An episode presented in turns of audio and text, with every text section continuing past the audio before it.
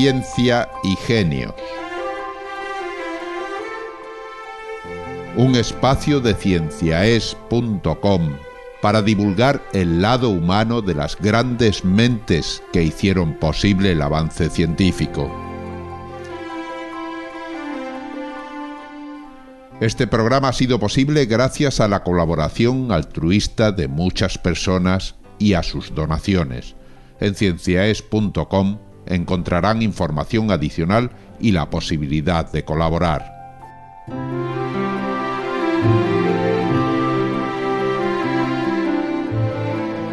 Hoy les ofrecemos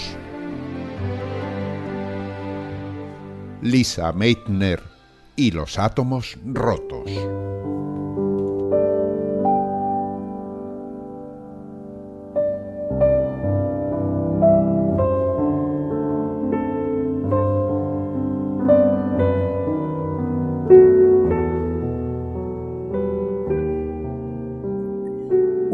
Gélida tarde de diciembre de 1938, en el despacho del Laboratorio de Física del Instituto Nobel de Estocolmo, una mujer de ojos cansados y cierto aire de tristeza miraba fijamente una hoja en blanco con la mente perdida entre seis décadas de recuerdos.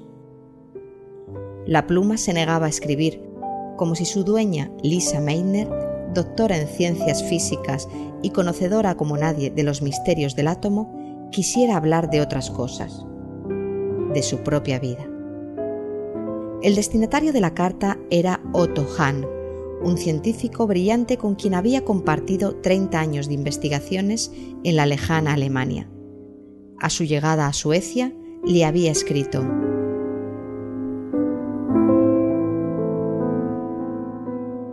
Querido Otto, Espero que cuando leas esta carta estés bien. Yo sigo aquí, en mi exilio en Estocolmo. La verdad es que aquí me han tratado más que bien. Ya sabes que desde que Hitler anexionó Austria al Tercer Reich y debido a mi origen judío, no me he sentido segura en Alemania.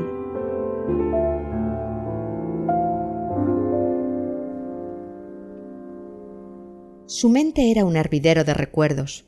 Buscando días más felices, se veía a sí misma en Viena, de niña, observando fascinada a las personas reunidas en su casa paterna. Legisladores, su padre era abogado, escritores, ajedrecistas e intelectuales se daban cita allí con regularidad. Lisa y sus hermanos compartían las reuniones, observando, escuchando y cuchicheando sobre todo lo que allí se hablaba. A veces Justy, su hermana mayor, tocaba el piano y otros la acompañaban,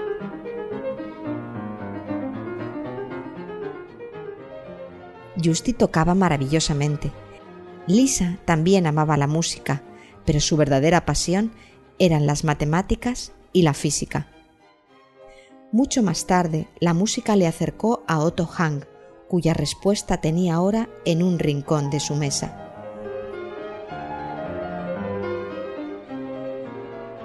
Hola Lisa, yo también espero que estés bien.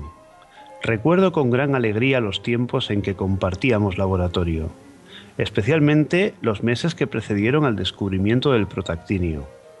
Lamentablemente, creo que esos tiempos no podrán volver, pero deseo que como científicos mantengamos una fructífera relación epistolar.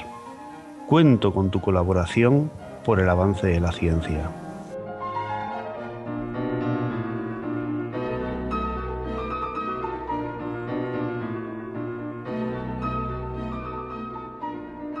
Que Lisa fuera considerada ahora una gran científica parecía entonces un sueño imposible. A finales del siglo XIX, en las universidades austriacas no había mujeres. Las niñas solo podían estudiar hasta los 14 años. Después, nada. No existía la enseñanza reglada para ellas. Pero Lisa se rebeló contra la injusticia.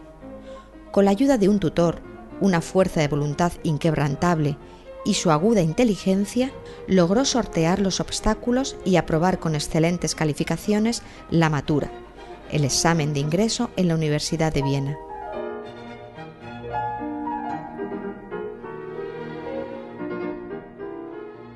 Una vez allí, rodeada de hombres, escuchaba embelesada las magníficas clases de Ludwig Boltzmann, un ser humano excepcional con una visión única de un universo cimentado con átomos. Fascinada, la mente de la tímida e inocente Elisa se fue forjando en los campos áridos de la física teórica.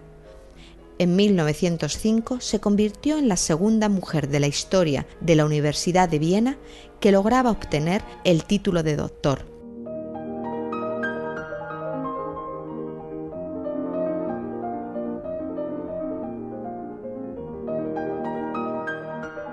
Con qué facilidad se habla ahora de radioactividad, de átomos que emiten partículas, de átomos que cambian y se convierten en otros. Pero nada de eso estaba claro en 1906, cuando una oscura tarde de septiembre, Lisa se enteró de que su querido maestro, Boltzmann, se había suicidado.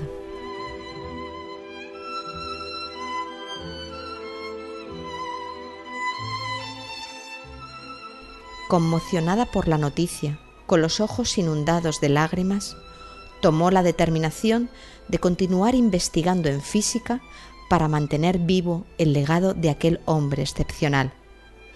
A partir de entonces se consagró al estudio de los misterios de la radioactividad, una propiedad de los átomos que Becquerel había descubierto diez años antes.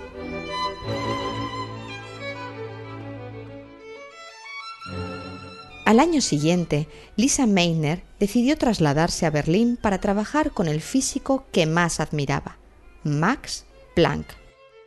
Esbozó una sonrisa al recordar la respuesta de Planck cuando le pidió permiso para asistir a sus clases. Pero si ya eres doctora, ¿qué más quieres? Le costó convencerlo, pero lo consiguió. Es más, el físico, enternecido por la determinación de la joven, acabó invitándola a su casa. Allí, como en el hogar de su infancia, se reunían los intelectuales del momento para charlar de ciencia y deleitarse con la música. Planck tocaba el piano, Joseph Joachim y Albert Einstein el violín, y aportando su bien afinada voz de tenor, el químico Otto Hahn, con quien en ese momento solo podía comunicarse por carta.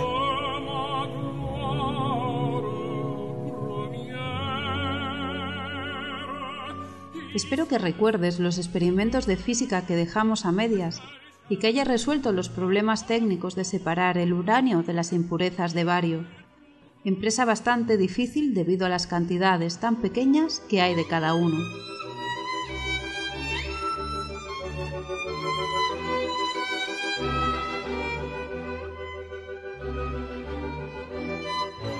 Otto Hahn era un joven químico de su misma edad, un experto separando los distintos elementos químicos que se producían en las muestras radiactivas, y Lisa tenía los conocimientos físicos necesarios para comprender la radiactividad. Decidieron aunar fuerzas y la relación se selló con unos lazos de amistad que perduraron durante el resto de sus vidas. Amistad y nada más. Cuidadosos hasta el extremo con las costumbres victorianas de la época, durante más de 16 años, se dirigieron el uno al otro como Herr Hahn y Fräulein Meitner.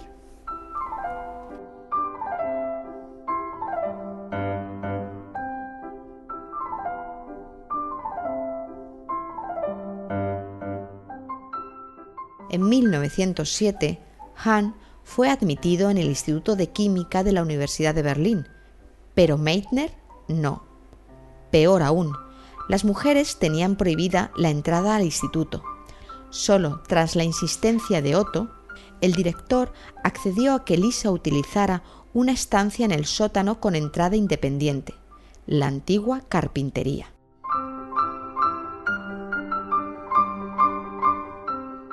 Su menuda figura acabó siendo familiar entre los clientes del bar situado frente al instituto, el único lugar con lavabo al que Lisa tenía acceso. Así en la sombra, sin salario, pero con el firme apoyo de Otto, Lisa pasó cinco años investigando antes de que por sus méritos le fuera concedido el reconocimiento y el acceso a los laboratorios, con menor sueldo que Hank, por supuesto.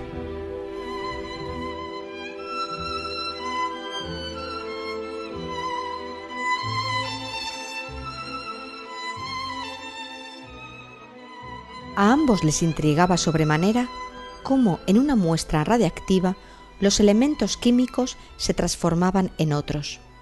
Aquellas investigaciones tuvieron como punto culminante el descubrimiento del protactinio, un elemento radiactivo de larga duración.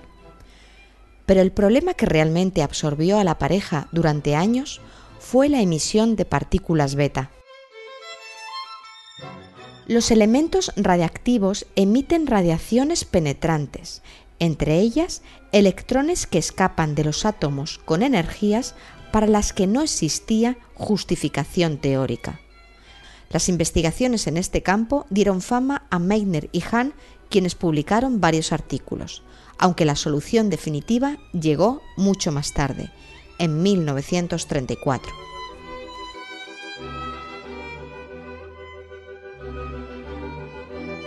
Algunos físicos creen que se debe desprender otra partícula adicional, sin carga y con muy poca masa que permita explicar esta emisión. Incluso ya han bautizado a la nueva partícula con el nombre de neutrino.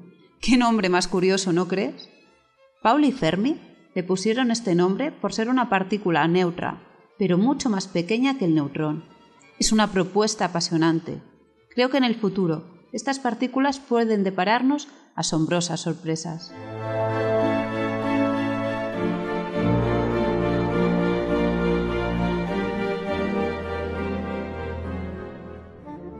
Un rictus de amargura se reflejó en la cara de Lisa Meitner mientras escribía. La locura embargó a Alemania a partir de 1930, cuando Hitler ascendió a canciller del Reich y sus consecuencias no tardaron en llegar a las universidades. Poco a poco, los científicos de origen judío fueron obligados a dimitir de sus puestos en los centros de investigación. Albert Einstein abandonó Alemania y lo mismo hicieron muchos otros. Lisa, sin embargo, aconsejada por Planck y Hank, que no participaban en la locura nazi y pensaban que los males serían pasajeros, se mantuvo en su puesto.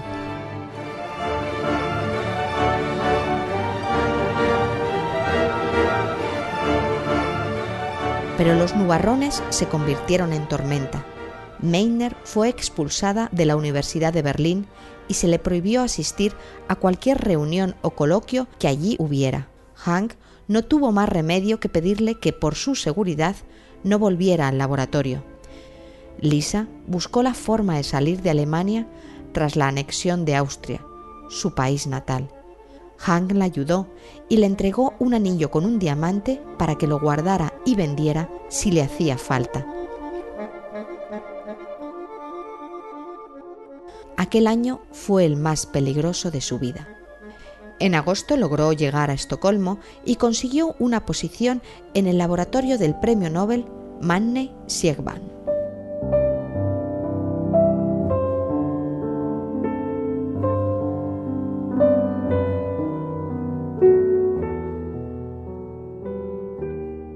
Ya no podía investigar junto a su antiguo compañero, aunque eso no les impedía tener al menos una comunicación epistolar. Fue la forma de conservar la amistad y compartir los resultados científicos. Hahn continuaba investigando los productos de la desintegración del uranio junto al químico Fritz Strassmann y así se lo comunicó en una carta.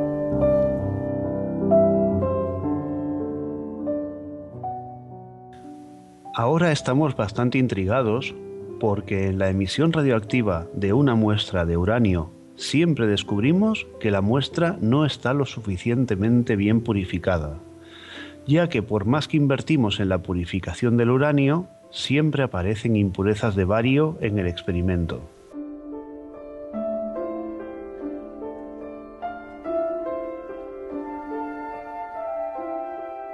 El neutrón descubierto en 1932 se había convertido en un proyectil novedoso y penetrante para bombardear núcleos atómicos y observar lo que sucedía.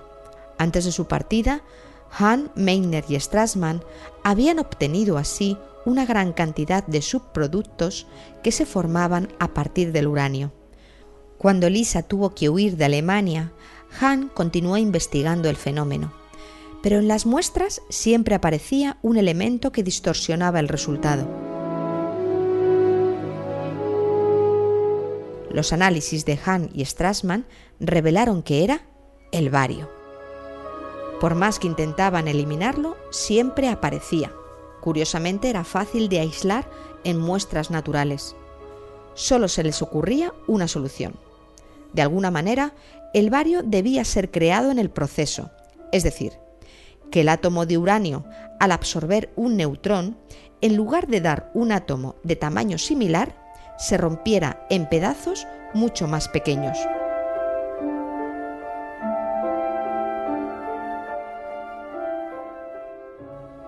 De esta manera, Hahn y Strassmann, de forma experimental, habían descubierto un fenómeno nuevo que tendría consecuencias inesperadas. Pero los resultados no tenían explicación teórica y así se lo comunicó a Lisa. Tal vez ella lograra resolver el enigma y de esa manera, aunque no pudieran publicar juntos, el régimen lo impedía, al menos podían seguir colaborando.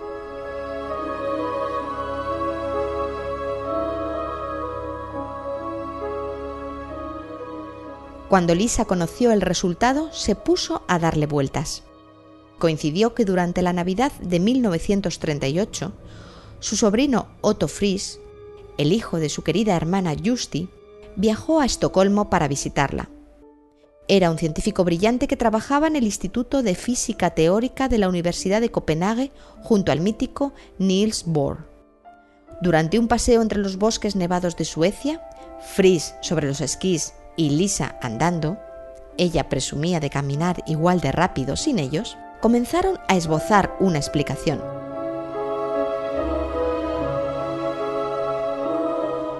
Mi sobrino Otto Frisch y yo hemos pensado que el núcleo de uranio y de otros elementos de tamaño parecido es inestable y se comporta como una gota de agua que se estira bajo algún tipo de esfuerzo, especialmente tras bombardearlo con neutrones puede suceder que llegado el momento, la gotita se rompa en dos fragmentos que supongan más o menos la mitad del tamaño original.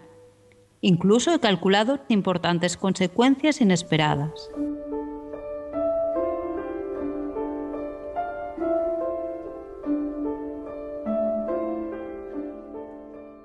Lograron comprender lo que sucedía en un núcleo que se rompe, pero al hacerlo se encontraron con otro problema después de la ruptura, se producía una enorme liberación de energía. ¿De dónde salía tal muestra de poder? Einstein, con su famosa fórmula E igual a mc al cuadrado, les dio la solución. En el proceso se perdía una pequeña cantidad de masa que se convertía en energía. Era la explicación que faltaba para un proceso que cambiaría el mundo, la fisión nuclear aquella tarde fría en Estocolmo, decidió comunicarle a Hahn los resultados de su descubrimiento.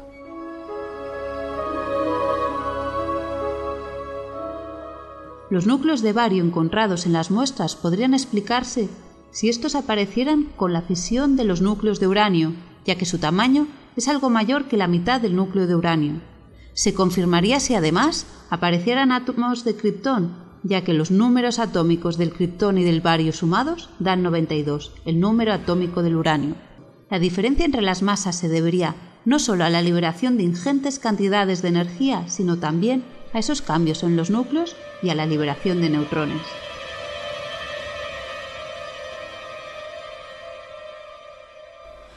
Los descubrimientos se publicaron en 1939 Hahn y Strassmann publicaron sus resultados experimentales el 6 de enero y el artículo con los cálculos teóricos de Meitner y Fries se publicaron en Nature el 11 de febrero. Posteriormente se descubrió que un tipo de uranio, al absorber un neutrón, no solo se rompía en pedazos más pequeños, sino que liberaba además dos o tres neutrones que a su vez podían fisionar otros átomos provocando una reacción en cadena capaz de generar enormes cantidades de energía. Quedaba abierto el camino a la energía nuclear de fisión y su más terrible consecuencia, la bomba atómica.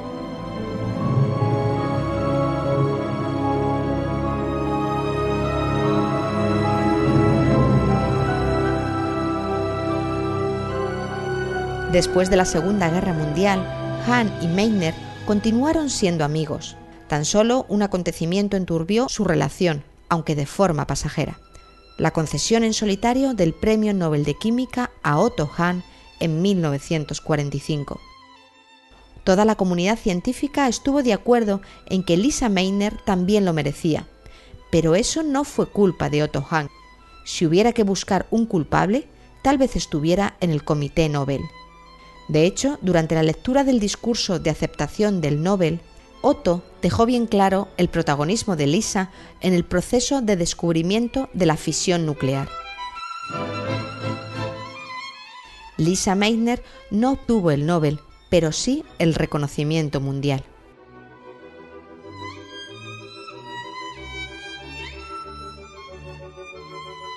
Tras el fin de la guerra, periódicos sensacionalistas pintaron una realidad muy distinta. Describieron a Lisa Meitner como la heroína que huyó de Alemania con los planos de la bomba atómica bajo el brazo, y a Otto Hahn como un bandido que robó la idea a Lisa. Hollywood plasmó algunos de esos disparates en una película titulada El principio del fin. Cuando ofrecieron a Lisa participar en la película, ella respondió, antes de cooperar, soy capaz de caminar desnuda por Broadway. La realidad es que Lisa Meitner se opuso frontalmente a la construcción de la bomba. Continuó investigando y siempre mostró un profundo afecto por Otto Hahn.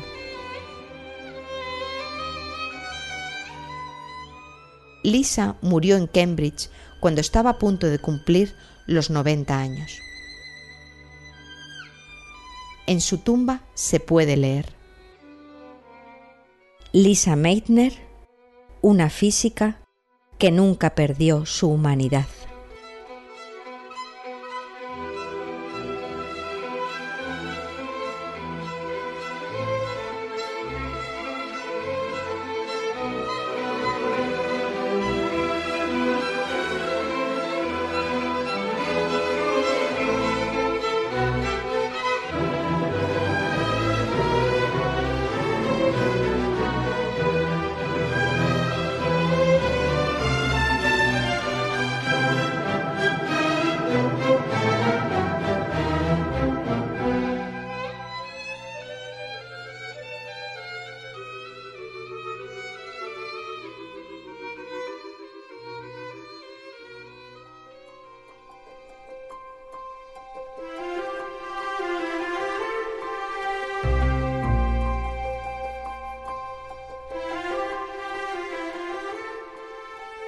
Han escuchado ustedes la biografía de Lisa Meitner, un guion original de Ángel Rodríguez Lozano y Tomás Pedraza, con las voces de Rosa Lencero, Raquel Lubaguls y Tomás Pedraza. Realización y montaje de Ángel Rodríguez Lozano para la serie Ciencia y Genios de cienciaes.com.